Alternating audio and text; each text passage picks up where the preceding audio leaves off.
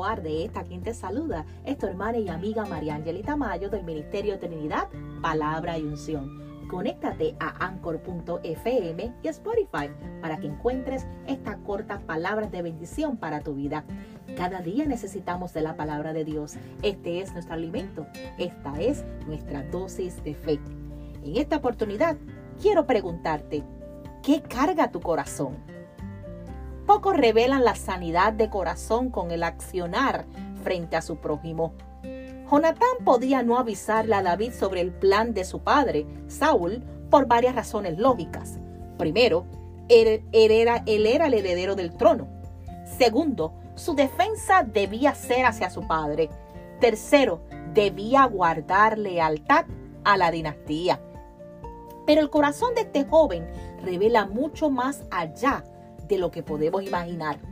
Él sabía que el elegido era David, que el del propósito era David, que el aprobado del cielo era David. Por tanto, nunca obstruyó su paso, al contrario, canalizó la preservación de su vida. ¿Cuántos hoy en día no pueden modelar este gesto que hizo Jonatán, quitándose él para abrirse paso a David? La mayoría de los líderes de este tiempo no aprende a reconocer el plan de Dios por dar a conocer sus propios planes, provocando así cerrar paso a quien el cielo le abrió camino. Reflexionemos, amados. ¿Qué carga mi corazón que lo reflejo en mi acción? Habló Saúl a Jonatán su hijo y a todos sus siervos para que matasen a David.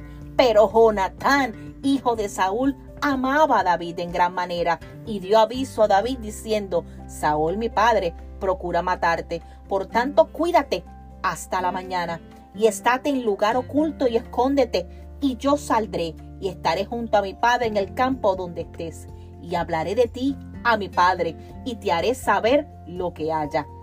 Primera de Samuel 19, 1, 3. Recibe un abrazo del Padre en este día recordándonos, las acciones siempre revelarán lo que carga el corazón. Te esperamos en nuestro próximo episodio de Dosis de Fe, recordándote que cada día necesitamos de la palabra de Dios. Este es nuestro alimento. Esta es nuestra dosis de fe. Dios te bendiga.